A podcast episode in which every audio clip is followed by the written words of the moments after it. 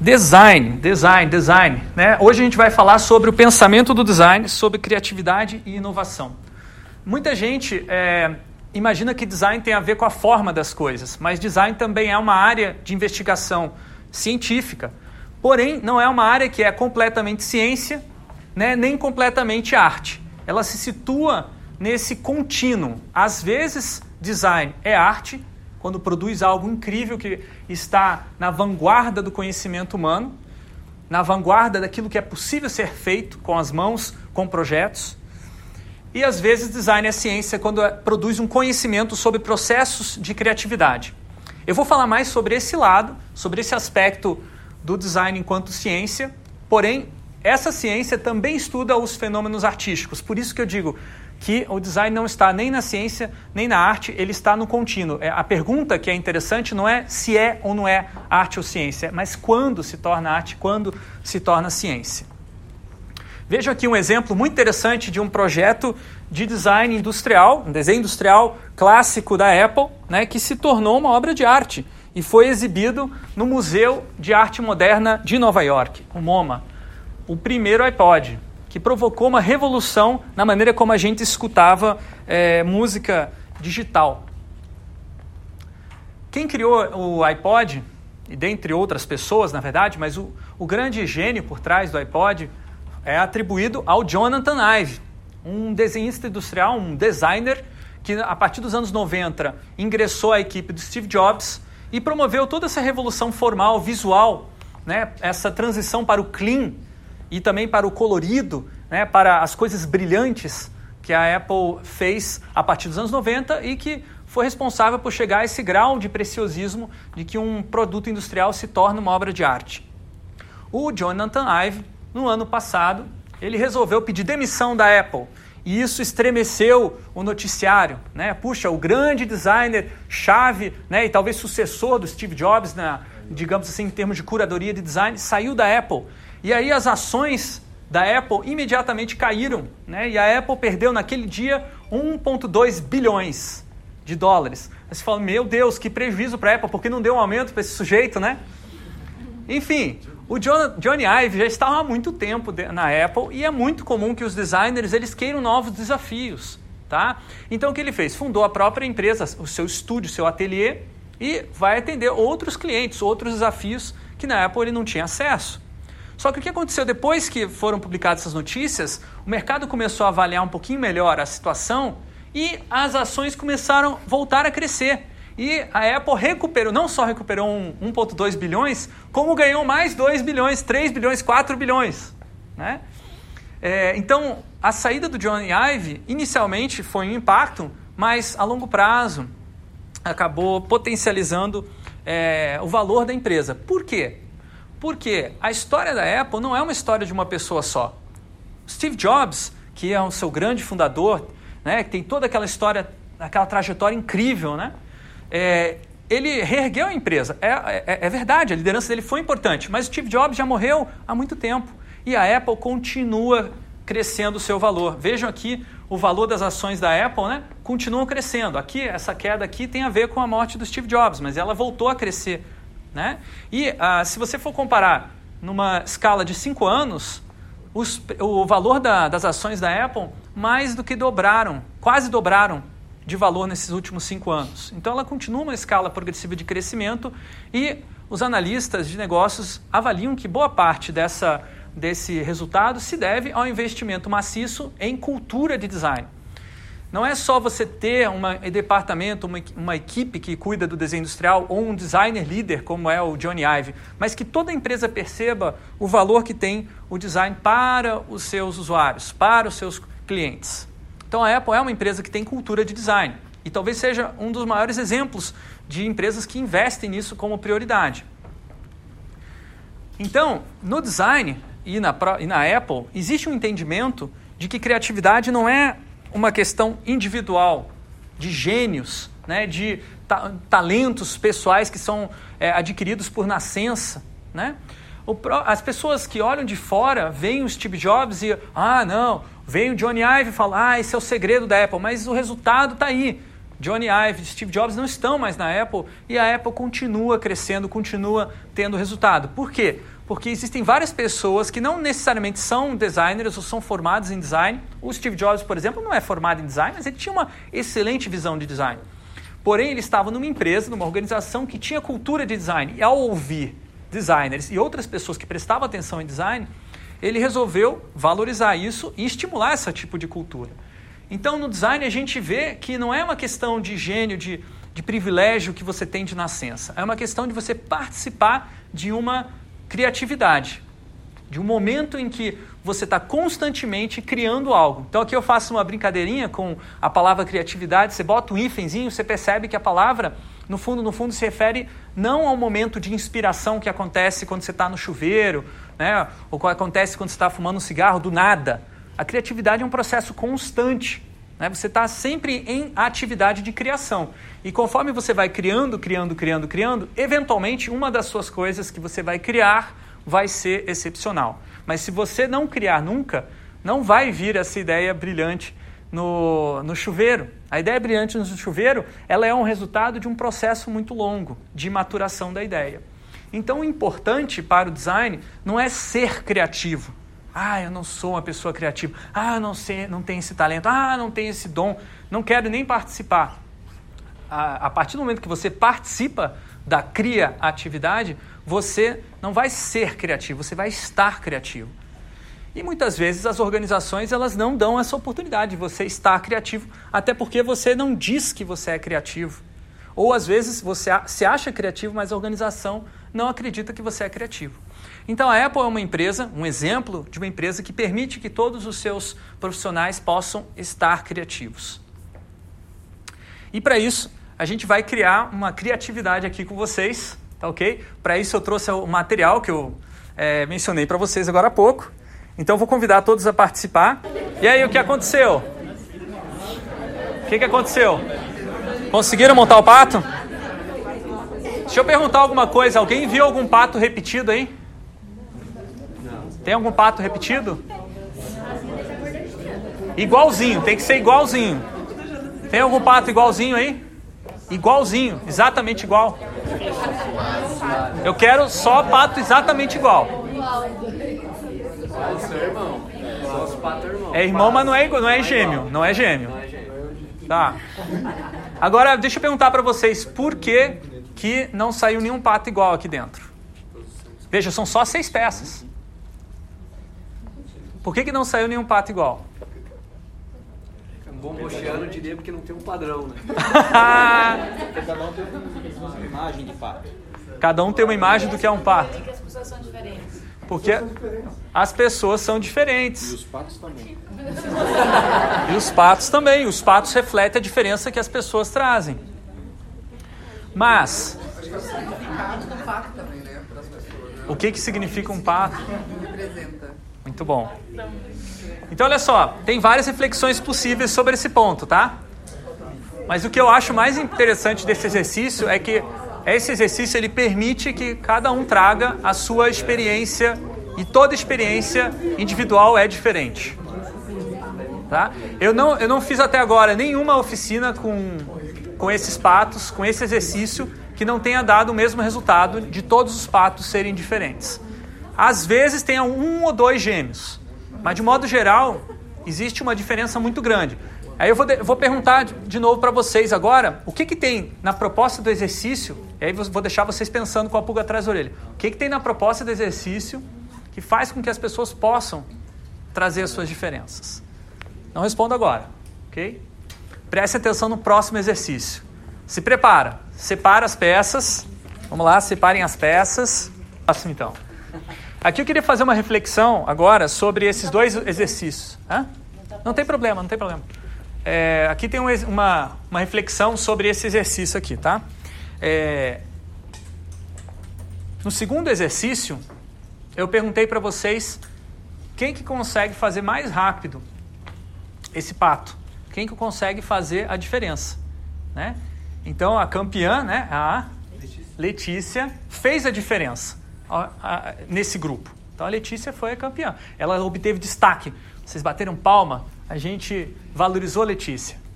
Só que no primeiro exercício, todo mundo foi tão criativo quanto a Letícia. Todo mundo fez a diferença. Todo mundo trouxe a sua, a sua experiência de vida. E agora eu pergunto para vocês refletirem de novo: qual a diferença entre os dois exercícios? O que, que tem na, na proposta do primeiro exercício e na proposta do segundo exercício? O que, que tem na proposta do primeiro exercício que permite que as pessoas tragam essas diferenças que na proposta do segundo exercício não tem? Liberdade. Liberdade. Liberdade? Se eu pedir para vocês fazerem um pato, isso é liberdade de criação? Todo mundo fez um pato. O primeiro não tem padrão. Hã? O primeiro não tem padrão, dá pra interpretar o pato como você quiser. Mas tem seis peças para todo mundo, isso é um padrão. É um padrão.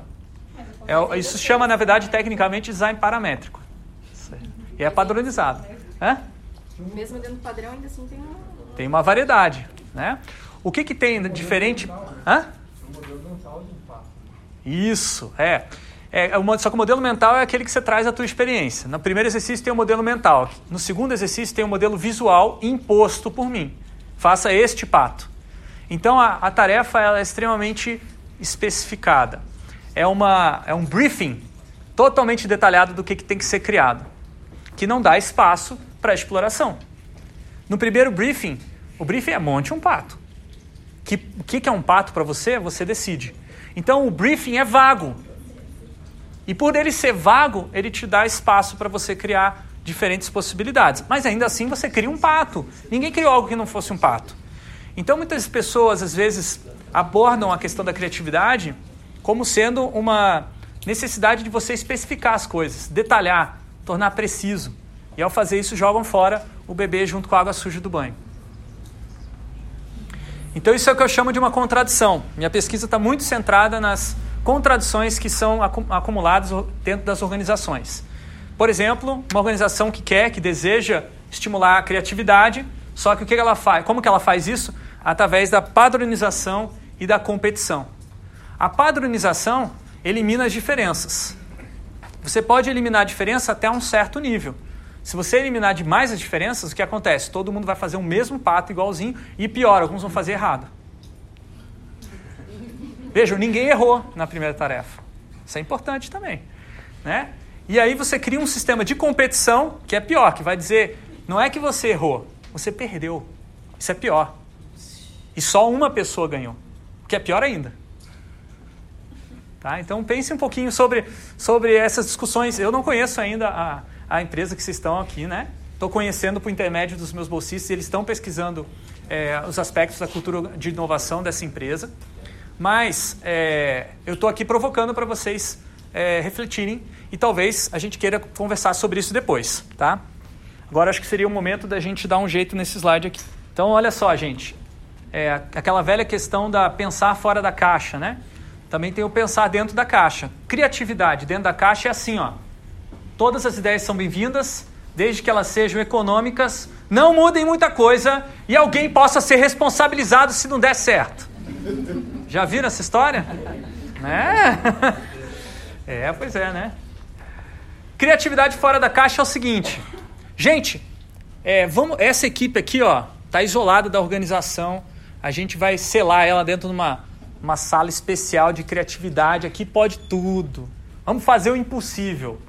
E aí isola. Né? E ao isolar também, isola potencial de transformação do resto da organização. Então você fica com aquela, aquele pessoal pensando fora da caixa, fora da organização, que depois as ideias que elas criam têm uma dificuldade enorme para trazer de volta para a organização, se é que se traz alguma coisa.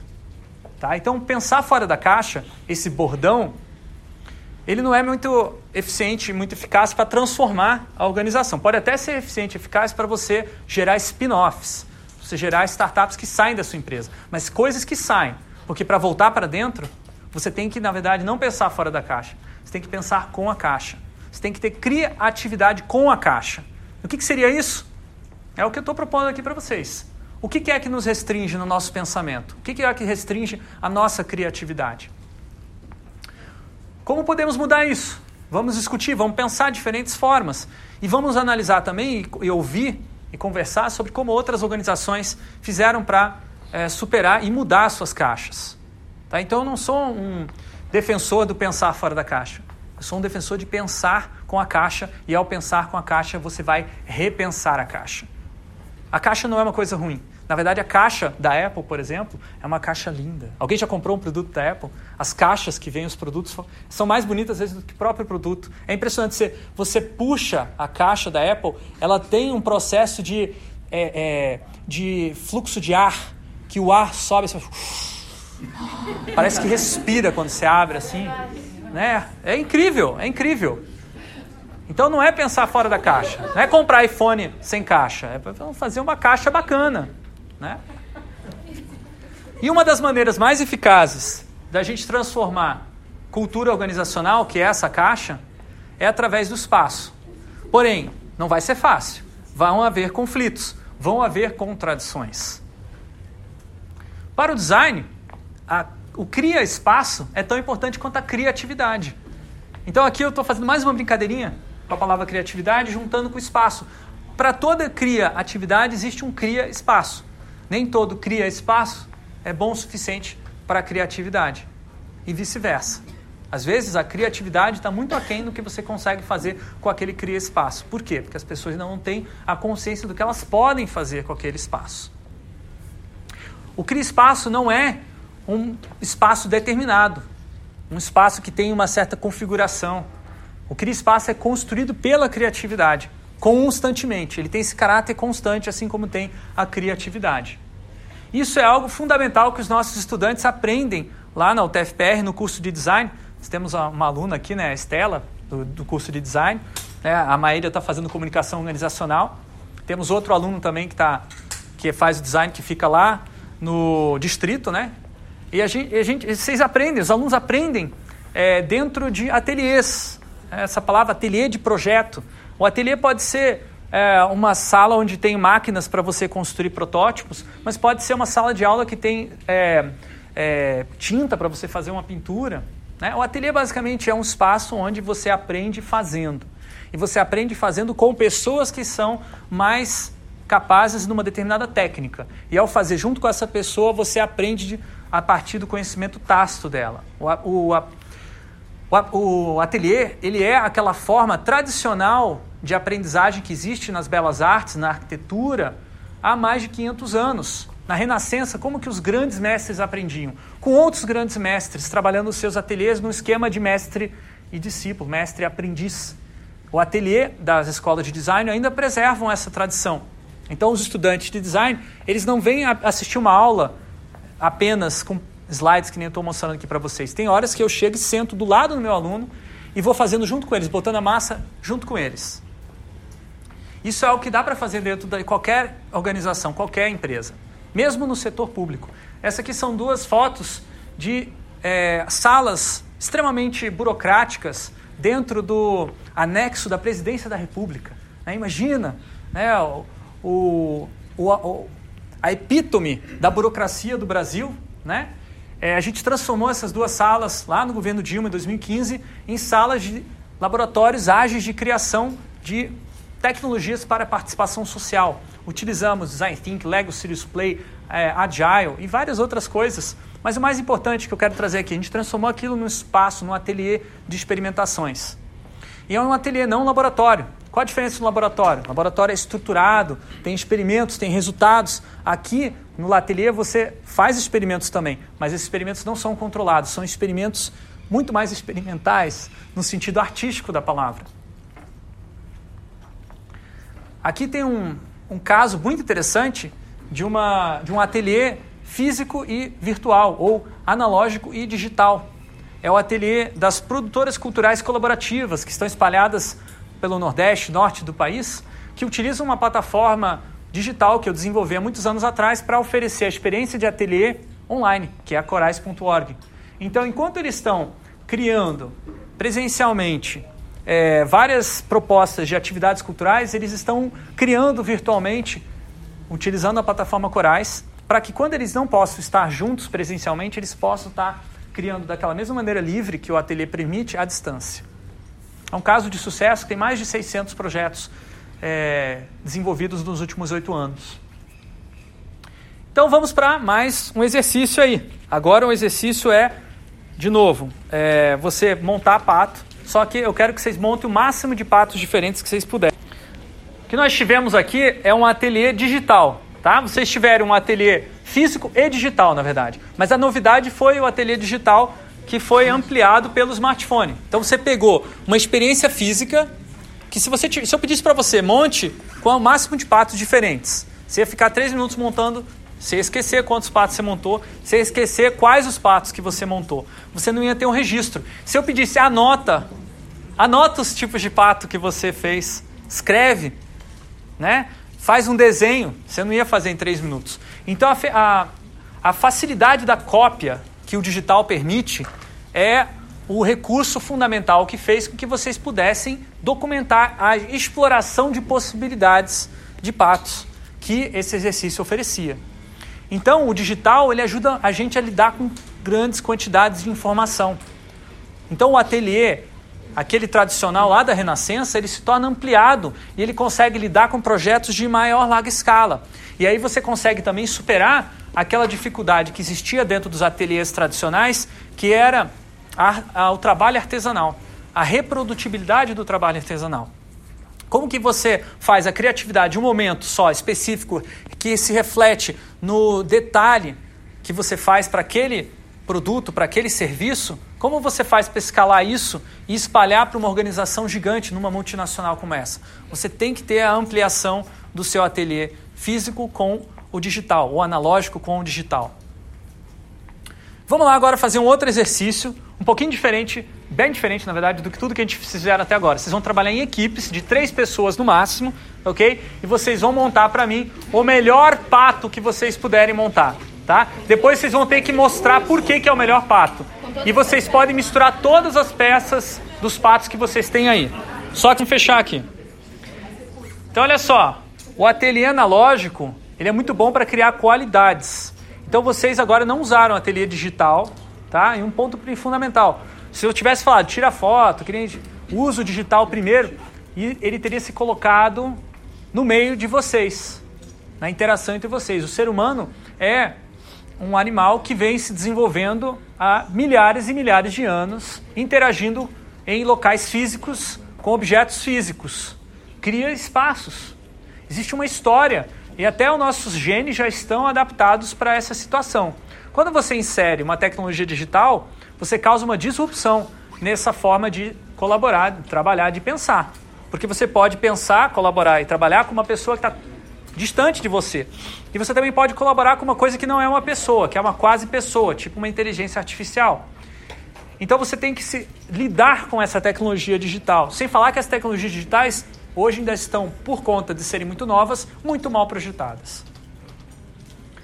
A maior parte das tecnologias digitais de colaboração à distância não tem a pegada de ateliê que tem, por exemplo, a plataforma Corais que a gente criou, porque também não tem designers criando essas tecnologias digitais. A minha missão como professor é formar esses designers que vão criar essas tecnologias digitais no futuro com essa visão mais humanística que eu estou trazendo aqui para vocês.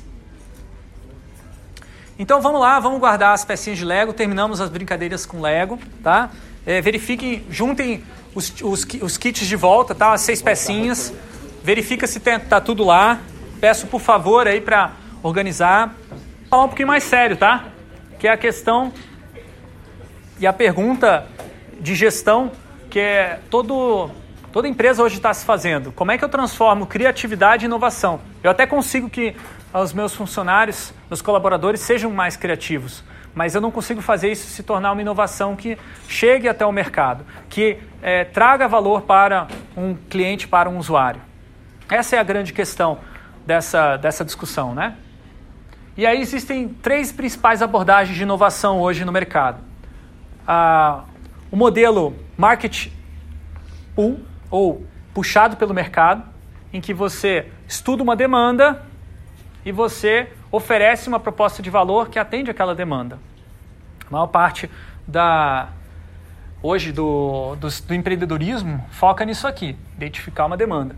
Tem uma pequena parte do empreendedorismo que foca naquilo que está lá em cima, que é o empreendedorismo de base tecnológica, que é o empreendedorismo que normalmente sai das universidades, transformando pesquisa científica em tecnologia aplicada. Também saem dos departamentos de pesquisa e desenvolvimento. É o technology push, você tem uma tecnologia incrível que ninguém tem, faz uma coisa que antes era feita em um minuto, agora faz em um segundo, mas você não sabe se aquela coisa tem valor. Então você vai criar uma proposta de valor em cima daquela tecnologia. Isso é a abordagem Technology Push, empurrada pela tecnologia. Ela visa mudanças radicais, porém ela ainda não tem um significado. Quando você é, coloca significado naquela tecnologia, um, você dá valor a ela, por exemplo, o iPod, né, que trouxe várias tecnologias revolucionárias para os, é, escutar MP3, para escutar música, aí você tem o design driven. Mas você pode ter design driven ou inovação guiada pelo design sem ter uma pesquisa tecnológica, apenas modificando a maneira como você olha e você pensa sobre um determinado produto. Um exemplo é esse espremedor de sucos, criado pelo Philip Stark, que é um designer bastante polêmico. Né? Ele fez um espremedor de sucos que parece mais uma aranha gigante né, de metal e quebrou todos os paradigmas, todos os padrões formais do que era um espremedor de sucos. Mas ele preservou ainda o padrão funcional, porque ele ainda espreme suco de fato. Ele não é muito bom para espremer suco, até porque ele diz: por que, que um espremedor de suco tem que servir apenas para espremer sucos? Porque ele não pode também representar uma nova maneira de você ver o seu ambiente ao seu redor e que as coisas ao seu redor podem ser bonitas e trazer ideias e inspirar você a contar histórias. O espremedor de suco também pode ter esse tipo de função. E aí isso gerou uma revolução dentro do design, que é chamado design emocional. Não vou entrar em detalhes nisso, mas que ressignificou o que podem ser os objetos do nosso dia a dia. O iPod também fez isso.